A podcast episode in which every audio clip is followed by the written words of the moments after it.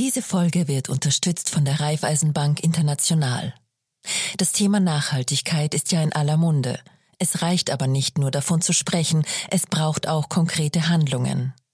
Die Raiffeisenbank International ist als erste österreichische Bank offizieller Unterzeichner der UN Principles for Responsible Banking, einem einheitlichen Rahmenwerk für ein nachhaltiges Bankwesen. Ende September 2022 wurden die Emissionsminderungsziele der RBI von der Initiative Science-Based Targets anerkannt. Diese stimmen mit den zur Erreichung der Ziele des Pariser Abkommens erforderlichen Werten überein. Die Raiffeisenbank International ist also der verlässliche Partner, wenn es um eine erfolgreiche Transformation geht. Mit einer Vielzahl an nachhaltigen Finanzierungsprodukten und umfassendem Expertenwissen ist die RBI euer starker Partner auf dem Weg in eine nachhaltige Zukunft. Weitere Informationen zum Responsible Banking der Raiffeisenbank International findet ihr im Netz unter www.rbinternational.com. Bevor es losgeht, noch eine entgeltliche Einschaltung des Gesundheitsministeriums. Auch wenn wir alle bereits ein wenig Corona-müde sind, dürfen wir eines nicht vergessen. Die Impfung bietet nach wie vor den besten Schutz vor einem schweren Krankheitsverlauf und vor den Folgen von Long-Covid. Nach Einschätzung von Expertinnen und Experten wird die gute Immunisierungslage jetzt im Herbst und Winter deutlich abnehmen. Daher lautet das Motto Impfen schützt. Impfen hilft. Impfen ist das beste Mittel, um mit dem Coronavirus langfristig zu leben und die Pandemie einzudämmen. Solltet ihr bereits Impfungen erhalten haben, bitte vergesst nicht auf die Auffrischungsimpfung. Informationen und Beratung rund ums Impfen bei eurer Ärztin oder eurem Arzt, in eurer Apotheke und auf gemeinsamgeimpft.at. Für ein gesundes Miteinander. Lassen wir uns impfen. Und jetzt zurück zur aktuellen Episode. History. Der Geschichte-Podcast von Profil. Guten Tag. Ich, Christa Zöchling, Redakteurin des Profil, begrüße die Profil-Hörerinnen und Hörer zum Profil History Podcast. Mein Gast heute ist der Zeithistoriker Peter Longerich, ein international sehr bekannter Forscher zum Thema Nationalsozialismus, Verfasser von Biografien über Goebbels, Himmler und Hitler. Jetzt hat er ein Buch herausgebracht über das deutsche Schicksalsjahr 1923. Guten Tag, Herr Longerich. Herr Frau Zöchling, freut mich sehr. Herr Longerich, es sind ja mehrere Bücher derzeit erschienen. Ich habe mehrere auch gelesen. Mir kommt Ihres sehr analytisch vor, also sehr prägnant und analytisch. Warum war denn 1923 für Deutschland ein Schicksalsjahr oder ein Wendejahr, wie manche auch schreiben? Naja, das war eben das Jahr einer multiplen Krisensituation. Und im, äh, in, der, in der Nachschau wundert man sich eigentlich, dass die Weimarer Republik nicht schon 1923 untergegangen ist. Sie hat aber dann doch diese, diese Krisensituation überlebt und äh, es hat dann noch zehn Jahre gedauert, bis sie zusammengebrochen ist. Deswegen hat dieses Jahr wohl äh, so eine große Bedeutung. Äh, das Jahr 1923 ist in Österreich natürlich vor allem bekannt wegen des Hitlerputsches ähm, in München. Äh, und man weiß, dass da eine Gruppe von rechtsradikalen Männern, unter denen Hitler gewesen ist, aber auch schon Hess oder auch schon Himmler, dass die ähm, eine, versucht haben, eine, ja, quasi auch schon ausgerufen haben, eine, eine Diktatur. Und man, man glaubt irgendwie, mit diesem äh, mit diesem erfolglosen Putsch, der dann in der Festungshaft geendet ist, mit diesem mit diesem Ereignis habe sich das Problem Hitler vorerst einmal erledigt. Hat es aber nicht. Äh, ich weiß, Ihr Buch geht direkt um das Jahr 1923. Aber wenn wir jetzt nur schauen, warum ist 1923 der Putsch schiefgegangen und warum ist zehn Jahre später Hitler Reichskanzler geworden und Diktator? Können ja, Sie das, das in kurzen äh, Thesen zusammen, weiß, zusammenfassen? Ich weiß, es ist nicht einfach, aber das ist nicht ganz einfach zu beantworten, weil man muss im Grunde genommen diese ganze, dieses ganze Jahr 1923 eben dann entwickeln und sich die verschiedenen Stufen dort im Einzelnen ansehen. Aber jetzt mal äh, vorweg gesagt, äh, ganz einfach ist der, ist die, ist die Weimarer Republik 19, oder hat die Weimarer Republik 1923 überlebt, weil die rechtskonservativen Kräfte und die rechtsextremen Kräfte, also vor allen Dingen die Nationalsozialisten und ihre Anhänger, weil die äh, es nicht geschafft haben, ein Bündnis zusammenzubringen, sondern sich äh, mit einem Konkurrenzverhältnis miteinander waren. Und als dann dieser, dieser große, äh, dieser große, diese große Wende, die gewaltsame Beseitigung der Weimarer Regierung, äh, als, als die Rechtskonservativen davon abrückten, hat Hitler eben diesen Alleingang gemacht. Und damit waren aber alle Pläne, äh, die Weimarer Regierung äh, über den Haufen zu werfen, obsolet geworden. Und diese ganzen Putsch- und Staatsstreichpläne brachen in sich zusammen. Nun, daraus hat man allerdings auf der, sowohl auf der rechtskonservativen wie auf der rechtsextremen Seite dann eben Lehren gezogen und hat es dann geschafft, 1933 tatsächlich äh, ein, so schien es, äh, stabiles Bündnis zustande zu bringen, das stark genug war, um die Nazis an die Macht zu bringen. Und die Nazis haben sich dann ihrer rechtskonservativen Bundesgenossen, zumindest im politischen Bereich, relativ schnell entledigen können. Also die Rechnung ist nur auf, von einer Seite her aufgegangen. Das wäre so in etwa das, das Panorama, was man da entwickeln mhm. könnte. Aber dann widmen wir uns jetzt Ihrem Buch und dieser Vorgeschichte, wie es überhaupt dazu kommen konnte. Ähm, ein anderes Buch, das auch in diesen Wochen oder Monaten erschienen ist, von Herrn Volker Ulrich, Zeitautor, auch Historiker, ähm, der auch über das Wendejahr 1923 schreibt. Bei ihm habe ich einen Satz gefunden, den zitiere ich jetzt, der lautet, der Sturz ins Bodenlose, den Deutschland im Herbst 1923 erlebte, entzog sich jeder rationalen Erklärung. Jetzt haben Sie nicht eine rationale Erklärung gefunden für das, was da passiert ist? Ja, also Ulrich meint, ich habe den Satz auch noch in Erinnerung, meint damit, dass die Zeitgenossen äh, eigentlich keine Erklärung hatten.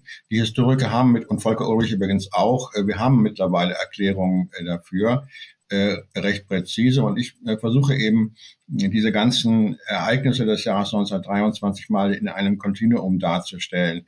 Und ähm, das beginnt eben, wenn wir damit anfangen wollen, ähm, beginnt das mit dem sogenannten Ruhrkampf, also der Besetzung äh, des Ruhrgebiets durch äh, Frankreich und Belgien Anfang 1923 und den dagegen äh, als Gegenmaßnahme ausgerufenen passiven Widerstand.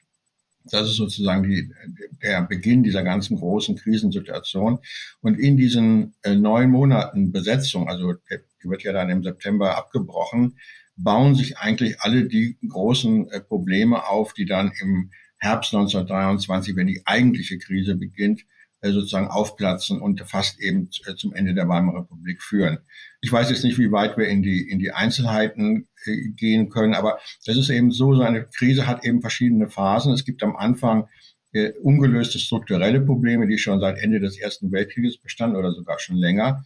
Dann kommen wir in eine Situation, wo die Krise sozusagen heranreift. Das ist eben dieser, dieser misslungene äh, äh, passive Widerstand an der Ruhe, der die deutsche Währung ruiniert und die Rechtsradikalen stark macht, eine nationalistische Welle auslöst und so weiter. Und dann spitzt sich das zu, eigentlich voraussehbar, wenn man das, äh, sozusagen als Historiker ist man immer schlauer, wenn man äh, sich die Vergangenheit anschaut, eigentlich voraussehbar, auch schon von Zeitgenossen eigentlich schon vorausgeahnt, kommt es dann zu dieser großen Krise im Herbst, wo alles äh, sozusagen, wo, also mehrere große Probleme ähm, so aufgehen, dass sie eigentlich unlösbar erscheinen. Und die Regierung äh, damals unter dem Kanzler Stresemann, eine Ko äh, große Koalition, scheint mir völlig überfordert gewesen zu sein. Äh, und das ist so eine, wenn man, ich habe ja auch ein bisschen mhm. versucht, ähm, ja bitte, will nicht zu lange reden. Warum haben belgische und französische Truppen äh, Beginn des Jahres 1923 das linksseitige Ruhrgebiet besetzt? Also Sie schreiben, es war wegen der ausbleibenden Reparationszahlungen seitens Deutschlands, aber man musste doch wissen, also ich denke mir, heute denke ich mir, politische Beobachter, Staatsmänner aus dieser Zeit, die müssen doch gewusst haben, dass damit ein Nationalismus angefeuert und angeheizt wird, ein deutscher Nationalismus, der, der das alles wieder, also der höchst gefährlich ist. Und es gab ja auch, glaube ich, schon im Jahr 23 ist auch das erste Mal äh, sind diese ganz, äh, diese ganz radikalen äh, Kräfte und ihre Beschimpfungen und man hat von den Novemberverbrechern, also der, den Regierenden der Weimarer Republik gesprochen. Das alles war ja nicht unbekannt. Wie kam's, warum ist das trotzdem passiert? Warum hat da nicht irgendjemand äh, von den anderen Alliierten gesagt, na Moment, äh, die Reparationszahlungen, die, die sind zwar säumig und sie wollen auch die Kriegsschuld nicht anerkennen, etc., etc., die Deutschen, aber dennoch müssen wir doch darauf achten, dass dieses Land überlebensfähig bleibt und dass dort die Demokratie äh, existent bleibt. Äh, warum ist das nicht passiert? Hat da wirklich jeder auf sich nur geschaut, auf seine kleinen, ureigensten Interessen? Gab es da keine, kein staatsmännisches, äh, kein Weitblick? Naja, Sie suchen jetzt die große ordnende Kraft, die sozusagen hätte eingreifen können, aber die gab ja. es nicht. Man hat auf deutscher Seite ja auch äh, gehofft, dass die, dass die, vor allen Dingen die Briten sich den Franzosen entgegenstellen würden, äh, dass also praktisch diese, diese ganze, äh, das ganze Ruhrabenteuer Frankreichs in einem Fiasko für Frankreich enden würde, dass sie also praktisch blamiert auf der internationalen Ebene isoliert dastehen würden. Das ist alles nicht passiert, weil man die britische Politik falsch eingeschätzt hat. Die Briten hätten äh, wegen der Ruhr keinen großen Konflikt mit Frankreich riskiert. Es hängt ja noch, hängen ja so viele andere Dinge auch noch damit zusammen. Ähm, Im Grunde genommen, also die Deutschen hatten es, es war offensichtlich, dass die Deutschen versuchten, ähm, sich irgendwie um diese Reparationszahlung herumzudrücken. Das war eigentlich, es war eigentlich klar. Und ähm, es hing nun sozusagen die Inflation, die ja schon eine Überinflation war, Anfang 1923, konnte man natürlich nur dann äh, ein, äh, also konnte man nur dann beenden, wenn man gleichzeitig das Reparationsproblem in den Griff kriegte. Denn man konnte sie nur beenden, wenn man mhm. internationale Kredite bekam das Reparationsproblem ließ sich aber wieder nur klären, wenn die Alliierten ihre interalliierten Schuldenprobleme gelöst hat. Das war also auf der internationalen Ebene eine sehr, komplizierte, sehr komplizierte Situation. Ich hoffe, ich mache es jetzt nicht zu kompliziert. Auf jeden Fall, da konnte man nicht einfach sozusagen mit einem Schlag den gordischen Knoten auf, äh, aufplatzen lassen, sondern das bedurfte da sehr, sehr diffiziler äh, Verhandlungen und es, es fehlte eine ganz wesentliche Voraussetzung, um diese Fragen zu lösen. Nämlich es fehlte auf der, es fehlte das Vertrauen in die deutsche Regierung, äh, gerade auf französischer Seite, weil man eben sagte, ja, im Grunde genommen, was die machen, ist nur ein Versuch, diese Reparationszahlung nicht leisten zu müssen. Auf der deutschen Seite hat man dann geglaubt, dass die Franzosen eigentlich nur diese Reparations, diese lächerlich, wie man sagte, Reparationsprobleme als Vorwand benutzen, weil sie tatsächlich deutsches Territorium annektieren wollten.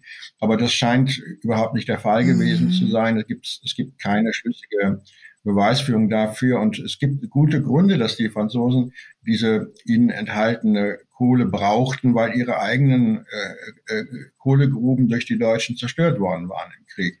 Also ähm, es ist eine Geschichte von, äh, das gilt dann für die internationale Ebene, aber auch dann für die nationale Ebene, eine Geschichte von einer völlig misslungenen Kommunikation. Und ähm, diese große rettende Kraft, die Sie eingangs sozusagen beschworen haben, die gab es eben nicht. Mhm. Es ist, ähm, in Ihrem Buch habe ich auch gefunden, ein, ein, ein Zeitungsinterview des Oswald Spengler, der ja, also ein Rechtsintellektueller, der mit Untergang des Abendlandes, das Buch kennen viele, äh, der ein Interview gibt und in diesem Interview sagt er, äh, Frankreich verfolge Weltwirtschaftspläne, die es mit Hilfe des Negertums durchziehen wolle. Äh, das sind Worte, die sind eigentlich von so einem Intellektuellen unglaublich, erinnern total an die identitäre Bewegung und an dieses Gerede von einem großen Austausch mit den Flüchtlingen etc. Waren solche Meinungen äh, salonfähig? Das heißt, wurden sie von Intellektuellen ähm, äh, wurde so gedacht über die Franzosen, nicht nur von irgendwelchen kleinen Hitlers, sondern auch von den gescheiteren Leuten. Naja, wenn Sie das wenn man das so verwundert anschaut, und sagt, das erinnert einen an, an diese Austauschtheorie. Ja, wo haben es die Identitären denn her? Das kommt genau aus diesem, aus diesem geistigen Boden der 20er mhm. Jahre, aus der sogenannten konservativen Revolution, der Zeit nach dem Ersten Weltkrieg, wo auch die Rechte eben, äh, nicht nur die Linke, auch die Rechte gezwungen war, sozusagen an einer, an einer neuen Lehre, an einer neuen Weltanschauung zu arbeiten. Da spielten natürlich solche rassistischen Überlegungen eine große Rolle. Was man in dem Buch kommen ja eine ganze Reihe von, von intellektuellen Persönlichkeiten in der Zeit, der Zeit auch vor. Das habe ich auch ganz bewusst so gemacht, die da zitiert.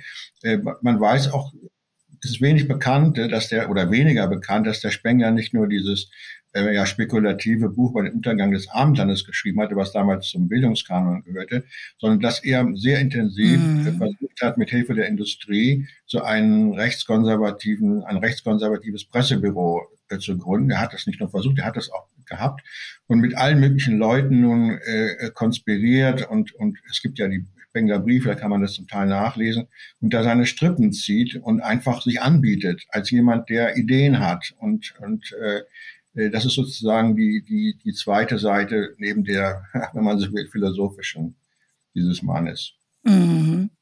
Ich meine, die Vorgeschichte von 1923, diese politischen Morde, die es schon gab. Also es wurde der, der Kurt Eisner in der, also als Ministerpräsident in Bayern während der Räterepublik ermordet. Es wurde Walter Rathenau ermordet, Außenminister. Es wurde äh, der Finanzminister Erzberger ermordet. Das waren ja alles, äh, es gab den Kapp-Putsch. Es waren diese, diese Jahre vor 1923 waren derartig unruhig und, und, und scheinbar gefährlich, auch für Politiker. Und ich habe mir, wie ich Ihr Buch Buch gelesen habe, Sie haben ja auch ein, einen, einen, ein Kapitel drinnen, wo Sie auf die Situation in Österreich eingehen. Und ich habe mir gedacht, es ist trotzdem erstaunlich, dass diese beiden Staaten, die ja doch durch den äh, Ersten Weltkrieg aneinander gebunden waren und ähm, quasi beide den Krieg verloren haben, beide äh, schuldig gemacht wurden für diesen, äh, für den Ausbruch des Ersten Weltkriegs. Gut, Österreich hat natürlich viel, viel mehr an Territorium verloren, aber dass diese beiden Länder äh, dann doch eine, sagen wir so, dass Österreich eine weniger radikale Entwicklung zumindest in den ersten Jahren genommen hat als Deutschland. Warum glauben Sie, war das so? Warum waren die Gegensätze in Deutschland, also Rechts- und Linksradikalismus, viel tiefer in der Gesellschaft verankert, offenbar, als in den ersten Jahren der österreichischen Republik? Das, das weiß ich nicht. Äh, das kann ich nicht so im Einzelnen vergleichen. Aber was, ich, was mir eben aufgefallen ist, das haben Sie ja gerade angesprochen, ist, dass wir im Grunde genommen in beiden Ländern ganz ähnliche Probleme haben. Wir haben einen ein rechts, ein starkes rechtsextremes Potenzial. Wir haben auch ein, ein linksextremes Potenzial, etwas in Österreich vielleicht weniger. Wir haben dieses, diese, diese, diesen Gegensatz zwischen Zentrum und Peripherie, also zwischen Wien und den, und den Ländern und zwischen Berlin und den, und, und teilweise den süddeutschen Länder, äh, Staaten. Wir haben die Inflation. Österreich hatte ja auch eine Hyperinflation. Äh, und man könnte noch einige andere Probleme nennen, Gebietsverluste, äh, gewaltsame Auseinandersetzungen um Gebiete also in Kärnten oder in Deutschland, in Schlesien. Aber man könnte also das alles zusammenhalten und könnte sagen, ja, im Grunde genommen, äh, warum ist es auf der einen Seite doch glimpflicher ausgegangen als in Deutschland? Das hängt natürlich damit zusammen, dass es erstmal so etwas wie ein solches, ein solches Ereignis wie diesen Ruhr, diese Ruhrbesetzung nicht gab, auf, im österreichischen Fall. Mm. Und vor allen Dingen, ähm, das ist ganz entscheidend, dass diese ganzen Faktoren, die ich jetzt gerade genannt habe, im deutschen Fall alle im Herbst 1923 sozusagen auf ihren Höhepunkt zustieß. In Österreich kamen die zwar auch vor, aber sie wurden sozusagen im Laufe der Jahre abgearbeitet. Also Österreich hat ja die Inflation schon 22 ähm, äh, äh, stabilisieren können oder abschaffen können sozusagen. Und das ist eben ganz entscheidend, wenn man wenn man jetzt versucht, denn das ist, denke ich, für, für war auch für mich ganz lehrreich so als Historiker, Historiker versuchen immer solche Situationen sozusagen aufzuspalten und sozusagen den einzelnen Problemen nachzugehen. Und was man, und dann gibt es auch Spezialisten, die einen machen Inflationsgeschichte, die anderen machen Rechtsextremismusgeschichte, die anderen machen Linksextremismus und so weiter. Was man zu wenig äh, im Blick hat, ist eben, äh, dass es Situationen gibt, wo das politische Handeln äh, von, auch von einzelnen per Persönlichkeiten ganz entscheidend wird. Also sozusagen, es kommt darauf an, nicht nur die Krise auseinander zu dividieren, sondern es kommt darauf an, wie man jetzt im Einzelnen durch diese Krise hindurch stolpert. Es ist ja mehr ein Durchstolpern als ein, als ein mhm. Durchgehen. Und das ist ähm, hier ähm, im, im Falle, äh, im, im österreichischen Falle eben so, dass man, wenn man das rückschauend betrachtet, dass man hier auch die Dinge relativ äh, sozusagen im Einzelnen dann äh, nacheinander sozusagen sich bewältigen konnte, angefangen von den kommunistischen Unruhen, die schon sehr früh passiert und dann nicht wieder aufflammten. Die Rechtsextremen in Österreich, die haben sich erst später äh, erst dann richtig bewaffnet, also nach 23 und so weiter und so weiter. Die Separatisten in, in, in Tirol oder in, in, in Vorarlberg waren zu dem, zu dem Zeitpunkt 23 wohl keine so große Rolle mehr, aber die Separatisten im Rheinland und wenn Sie so wollen, in Anführungszeichen die Separatisten in Bayern, ähm, die ähm, traten natürlich genau zum Höhepunkt der Krise ein. Und das macht die Situation so brenzlig. Mhm. Ja, ich meine, ich habe zufällig vor einem Jahr, äh, da habe ich in Zeitungen so quasi äh, recherchiert, in alten Zeitungen und äh, fand, also Hitler hat als Redner schon 1920 auch in, in Österreich Wahlkampf, also war, war als Wahlkampfredner eingesetzt, aber das ist noch nicht so, äh, es war, wie Sie sagen, also die Situation war nicht so, dass das ähm, dass das äh, gezündet hat. Er hatte wohl Erfolg, aber der war überschaubar und klein und da sind, es sind ihm nicht die tausenden Leute zugeströmt. Aber eines äh, frage ich mich schon auch. Ich meine, es, es, es heißt immer wieder, äh, der Vertrag von Versailles hat Deutschland wirklich geknebelt und das sei der eigentliche Grund gewesen für den Aufstieg von Hitler und für den Aufstieg überhaupt einer relativ breiten rechtsradikalen ähm, äh, Partie, sage ich jetzt, also Freikorps und, und, und Gruppierungen in der Reichswehr etc. Aber warum war, war nicht schon der Versailler Vertrag und diese irren Reparationszahlungen, die daran geknüpft waren, war das überhaupt, war das eine Politik der Vernunft im Nachhinein betrachtet? Weil zum Beispiel, äh, ja, das habe ich glaube ich auch bei Ihnen gefunden, Keynes sagt, der ist ja dabei gewesen bei den Verhandlungen, ist dann irgendwie relativ frustriert abgereist und hat dann 1920 ein Buch geschrieben, herausgebracht und in dem sagt er, das geht nicht so, wie die das gemacht haben. Also der, der, der lehnt den Versailler Vertrag in dieser Form ab. Ja, äh, sie suchen sozusagen wieder die, die große ordnende Hand, aber die hat es eben nicht gegeben. Also natürlich mhm. ist der Versailler Vertrag als, als Friedensvertrag äh, untauglich gewesen. Er, er war nicht in der Lage, dauerhaft äh, einen Frieden herbeizuführen. Und hier gab es ja ganz große Interessengegensätze. Frankreich wollte eben diesen, diese absolute Kontrolle über Deutschland äh, haben nach diesem vierjährigen Krieg. Die Briten sahen das etwas äh, entspannter und, und sahen durchaus äh, Möglichkeiten, sagen, dass Deutschland auf der internationalen Bühne wieder eine Rolle spielen könnte und die Amerikaner sowieso, die sich ja dann von den Verhandlungen zurückgezogen haben. Aber es gab eben, äh, der Vertrag ist eben ein, ein Kompromiss letztendlich zwischen der französischen und der britischen Position, weil sich die Franzosen stärker durchgesetzt haben. Aber äh, sie haben eben äh, sozusagen Deutschland so viel Spielraum lassen müssen, dass man innerhalb von einigen Jahren doch wieder äh, relativ stark, auch gerade was jetzt äh, Wirtschaftsmacht und so weiter anbelangt, wieder dastand. Und ähm, die, die, natürlich ist diese Entwicklung, also es gab viele Stimmen 19, nach, also während des, während des Abschlusses des Vertrages, die darauf eben deutlich machten, dass das wohl nichts werden wird, also dass man damit nicht wirklich eine dauerhafte Friedensordnung ähm, erreichen kann. Der Grundfehler ist ja der gewesen, dass man auf der, gerade auf der französischen Seite äh, zu wenig ähm, gesehen hat, dass hier etwas Neues entsteht in Deutschland, eine, eine neue demokratische, äh, eine neue demokratische Entwicklung einer Republik. Und es ist ja bemerkenswert, dass auch bei den, äh, bei den Wahlen äh, zur Nationalversammlung das einzige Mal in dieser ganzen Zeit, also während der, in der Zwischenkriegszeit, die mhm. demokratischen Parteien eine Mehrheit hatten, weil man eben in Deutschland hoffte, dass man auf der alliierten Seite, ach naja gut, dann sind wir jetzt Demokraten, nicht? Dann äh, äh, warum nicht? Äh, dann kriegen wir sicher einen milden Frieden und das ist dann enttäuscht worden. Und es ist eben zu wenig gesehen. Also man hätte auf diese Karte natürlich setzen müssen oder sollen in, auf der alliierten Seite und das ist zu wenig geschehen. Herr Longerich, können Sie beschreiben, welche Machtzentren es gegeben hat? In der, also in dem Jahr 1923, also in der Politik, in der Wirtschaft, in den politischen Lagern, wer hatte welche Pläne, wer hatte etwas zu sagen, wer waren die wichtigen Leute? Naja, ich versuche mal ähm, das Panorama sozusagen zusammenzubringen. Also wir haben natürlich einmal die rechtskonservativen Kräfte. Das ist in Deutschland die Deutsche Nationale Volkspartei. Äh, das ist sozusagen die alten Eliten. Dann haben wir die, die Deutsche Volkspartei, das ist äh, nationalliberale Kräfte, zu denen eben der Kanzler Stresemann gehörte, aber auch ähm, wichtige äh, schwerindustrielle Interessen. Und da spielte eine ganz große Rolle der industrielle Hugo Stinnes, dem, an, also nach, man wusste es nicht genau, aber nach damaligen äh, einschlägigen Untersuchungen scheinen ihm ungefähr 6000 Firmen gehört zu haben, also der große König der Inflation. Puh. Und dann gibt ja. es also eine, eine, der auch eine ungeheure äh, Macht äh, äh, auf sich vereinigt hat.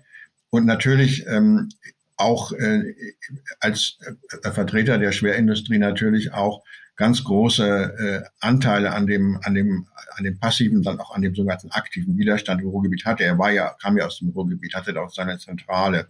Dann gibt es die, die bayerischen ähm, Kräfte, die versuchen, ähm, die alte Stellung Bayerns im Reich wiederherzustellen, also die Rechte, die ihnen verloren gegangen waren unter der Weimarer Verfassung wieder zu etablieren und eben eine, sozusagen ein, ein, in einem Feldzug sich sahen gegen das rote Berlin.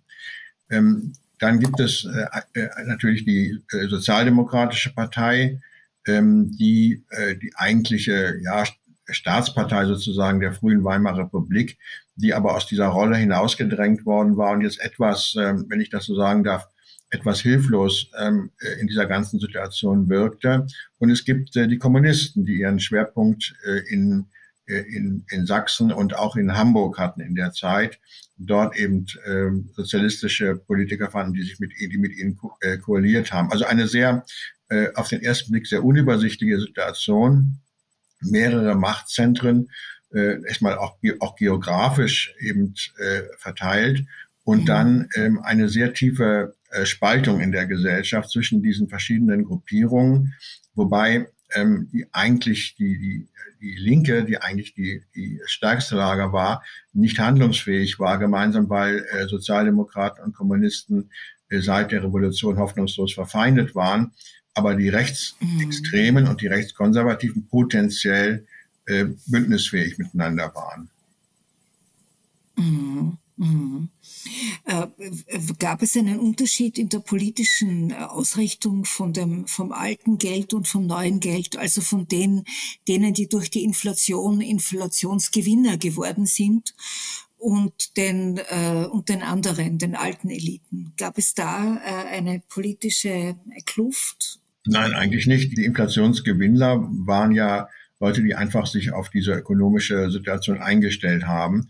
Und das Beispiel ist eben, das beste Beispiel ist eben Stinnes, der schon vor dem Krieg einen Konzern aufgebaut hatte, dann im Krieg äh, äh, Rüstungs, äh, Rüstungsgüter groß, im großen Umfang produziert hat und nach dem Krieg dann äh, sich auf diese Inflationswirtschaft eingestellt hat. Das heißt also, mit billigem Geld, mit wertlos, dann schnell wertlos werdendem Geld sich sein Firmenimperium zusammenkaufte. Der gehörte aber natürlich, äh, obwohl er der größte Inflationsgewinnler war, gehörte natürlich zu dem alten Establishment dazu. Also da gab es eigentlich keinen, mhm. keinen Bruch. Mhm. Gab es unter den Inflationsgewinnern auch bekannte jüdische äh, Geschäftsmänner, die, wo sich dann der Antisemitismus an das dran gehängt hat? In Österreich war es ja so, in, den Ö in Österreich der 20er Jahre. Mir fallen jetzt spontan keine ein. Ähm, aber natürlich äh, ist es ja so im Antisemitismus, egal was Juden tun oder wie sie sich verhalten, ähm, der Antisemitismus funktioniert immer. Es war natürlich, äh, gab natürlich auf der rechten Seite natürlich äh, dieses Spiel, dass man dann letzten Endes die Juden für alles verantwortlich macht, also sowohl für die Niederlage für den Kommunismus, für den äh, außer Kontrolle geratenen Kapitalismus. Also ähm, auch ohne, dass man jetzt äh, da jüdische Namen zu nennen brauchte. Die meisten Juden waren übrigens ja, äh, mhm. äh, durchaus natürlich seriöse Geschäfts- und Bankleute, die aus dem Geldgeschäft waren, aber auch ohne, dass man Namen jetzt suchen müsste, funktionierte das, diese, diese Art von Propaganda natürlich ausgezeichnet. Mhm. Wie war denn die Presselandschaft beieinander? War die mehrheitlich rechts und konservativ oder, oder sehr rechts oder liberal? Wie können Sie das irgendwie einschätzen? Also auf der Rechten wurde immer behauptet, dass es diese, diese äh, liberale, äh, zersetzende jüdische Presse gegeben hätte, die alles beherrscht hätte. Das ist natürlich völlig falsch. Es gab eine Reihe von, von großen äh, liberalen Blättern und, und auch Verlagen, also zum Beispiel die Frankfurter Zeitung oder die, äh, die Ulstein-Gruppe. Aber äh, das war im Vergleich äh, zu der rechtsgesteuerten Presse eine vergleichsweise geringe Macht. Also da kommt eben der, der Hugenberg-Konzern, der Shell-Konzern vor allen Dingen, die kommen ins Spiel. Und ähm, die, äh, es ist, wenn man, wenn man sich die Weimarer Presse ansieht, ist eben der große Unterschied etwa zur, zur Bundesrepublik nach dem Zweiten Weltkrieg, dass die äh, Weimarer Presse in, in großen Teilen ablehnend oder sehr skeptisch gegenüber der, äh, der Weimarer Demokratie war. Es gab dann in der Mitte die sogenannte Generalanzeigerpresse, die also in erster Linie am Anzeigengeschäft interessiert war und die im Grunde genommen eben ähm, äh, ihr, ihr Fähnchen nach dem Wind ausrichtete. Also es gab relativ wenige äh, starke sozusagen publizistische Verteidiger der Republik. Es gab natürlich äh, diese liberalen Blätter. Äh, es gibt, es gab natürlich die sozialdemokratischen Zeitungen, ähm, aber schon, wenn Sie sich das Zentrum angucken, also die katholische Partei, die waren zum Teil, was die Verteidigung der Demokratie anbelangte, äh, nicht, zum Teil nicht so sehr gut aufgestellt. Also eher mh, Ihre Frage nachzugehen, also eine starken Verbündeten hatte die Weimarer Republik in der Presse eigentlich nicht.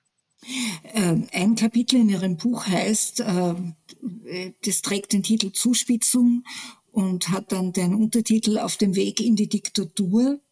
Es folgt dann das Kapitel Eskalation und dann das Kapitel Die Entladung. Da geht es dann um den Münchner Putsch.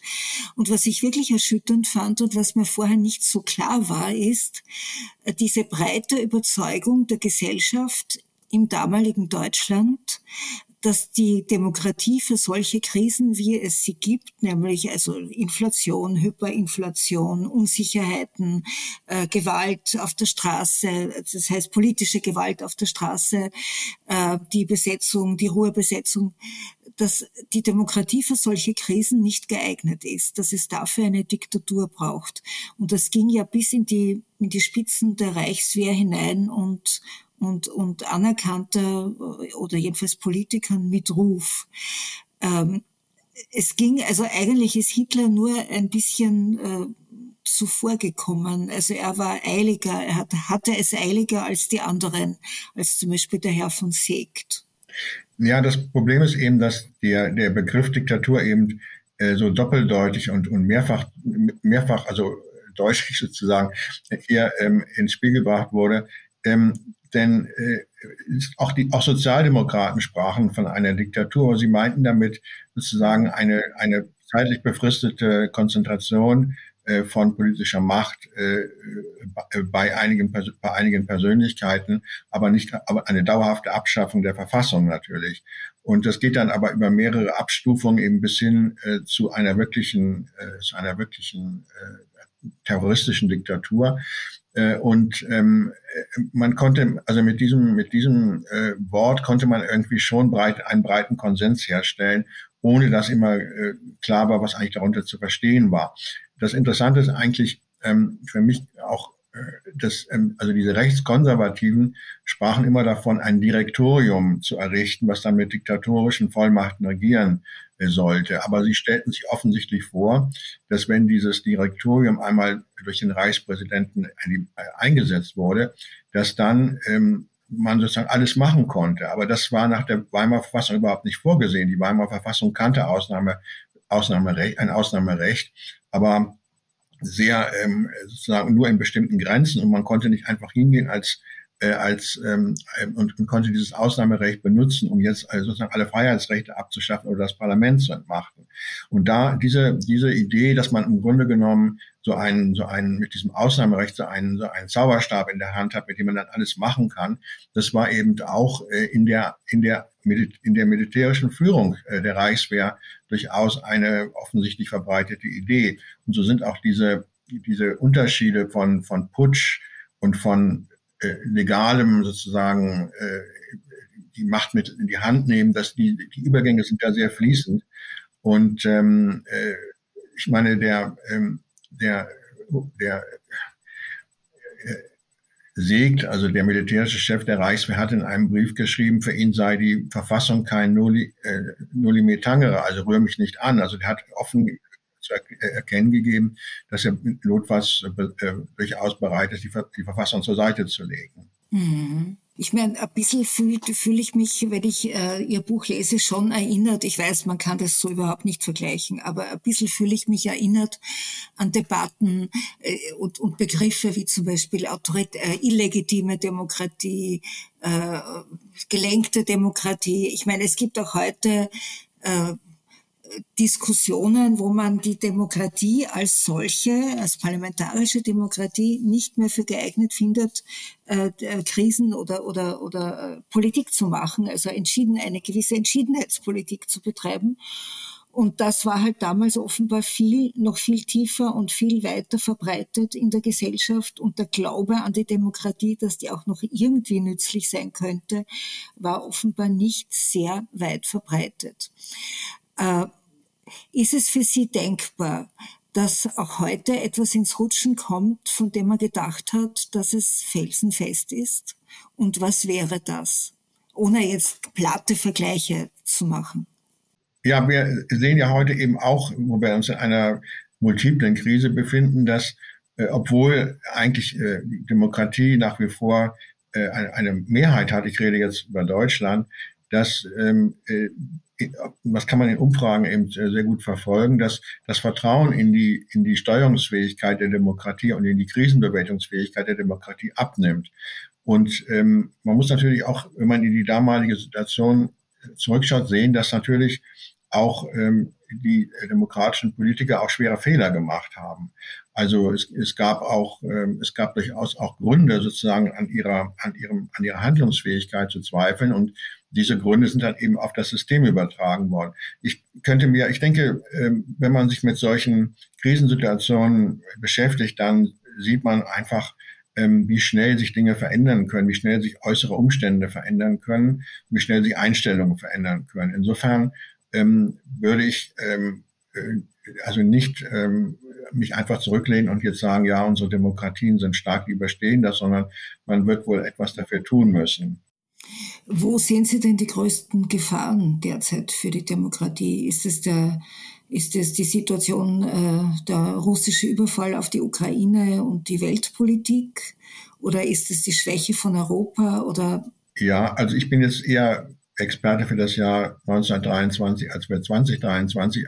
Aber ich versuche ja sozusagen die, ähm, sozusagen diese, diese Dinge etwas näher zu beleuchten, um sozusagen auch Material bereitzustellen für unsere jetzige Situation. Eines der, der, der Punkte, die mir eben auffällt, ist, dass wenn äh, eine, eine Gesellschaft eine so schwere Krise kommt, dass es dann unbedingt äh, darauf ankommt, diejenigen, die versuchen, äh, diese Krise zu nutzen, um das System zu destabilisieren und abzuschaffen, dass man sich von denen strikt trennen muss. Also in diesem Falle hieß, hat das, hätte das eben geheißen, dass die Rechtskonservativen nicht äh, mit den Rechtsextremisten zusammenarbeiten hätten durften mhm. und auch die sächsischen Sozialdemokraten wären wir besser beraten gewesen, nicht mit den Kommunisten zusammenzuarbeiten, mhm. die auch ein, ein, eine Revolution im, im Herbst 1923 planten. Das andere ist die, die, die Kommunikation. Also man kann hier sehr gut sehen, ähm, wie die äh, es gab ja damals auch schon eine schnelle Kommunikation, es gab ja auch schon Telefon und äh, es gab dann Nachtkuriere und so weiter. Also es war nicht, wenn die nicht mehr, es war nicht mehr das Postkutschenzeitalter. Und man sieht ja eben, wie diese verschiedenen auch regional unterschiedlichen Machtzentren, wie die also miteinander kommunizieren oder nicht miteinander kommunizieren, wie es da Missverständnisse gibt, Fehleinschätzungen gibt, man immer das Schlimmste von der, von der anderen Seite annimmt und man sich natürlich auf diese Art und Weise auch sehr gut in eine Krise äh, hineinschaukeln kann. Ähm, jetzt haben Sie natürlich, äh, Sie haben jetzt erwähnt den, den Krieg in der Ukraine. Das ist in gewisser Weise die Komponente, die wir, die wir hier in 23 auch haben, also die äußere, das ist sozusagen die äußere Bedrohung. Wir haben die, die Hyperinflation, wir haben das Äquivalent heute eine im, im Beginn, allerdings noch sehr im Beginn mhm. steckende Inflation. Und wir haben als weitere Parallele diese ähm, Rechts-Links-Zuspitzung äh, der Gegensätze, äh, die, die, den, auch den Mangel an, an, an, an Kommunikation und ähm, die vor allen Dingen auch dieses Abdriften ins Irrationale, also dass man in einer solchen Situation Erklärungen sucht, mit Hilfe von Verschwörungstheorien, die damals auch schon sehr äh, gängig waren, mit, mit, dass man also einen Wunderglauben entwickelt äh, und, und ähnliche Dinge. Also dass man, dass ganz, ganz irrationale Reaktionen auf eine solche Krise ausbrechen und nicht äh, die Vorstellung vorherrscht, dass sich jetzt alle zusammensetzen und sozusagen die beste Lösung suchen, sondern die Entwicklung geht eben äh, auseinander und, und wird sehr, wird sehr disparat. Herr Longerich, das war jetzt ein sehr schönes und sehr interessantes Schlusswort. Und ich bedanke mich für das Gespräch. Äh, Sie haben jetzt einige Auftritte auch in Wien. Man wird äh, mit Ihnen, man wird Interviews mit Ihnen lesen, man wird äh, zu Veranstaltungen mit Ihnen kommen können. Ich danke Ihnen sehr schön und bis zum nächsten Mal. Danke sehr. Ich bedanke mich bei Ihnen. Wiederhören. Wiederhören.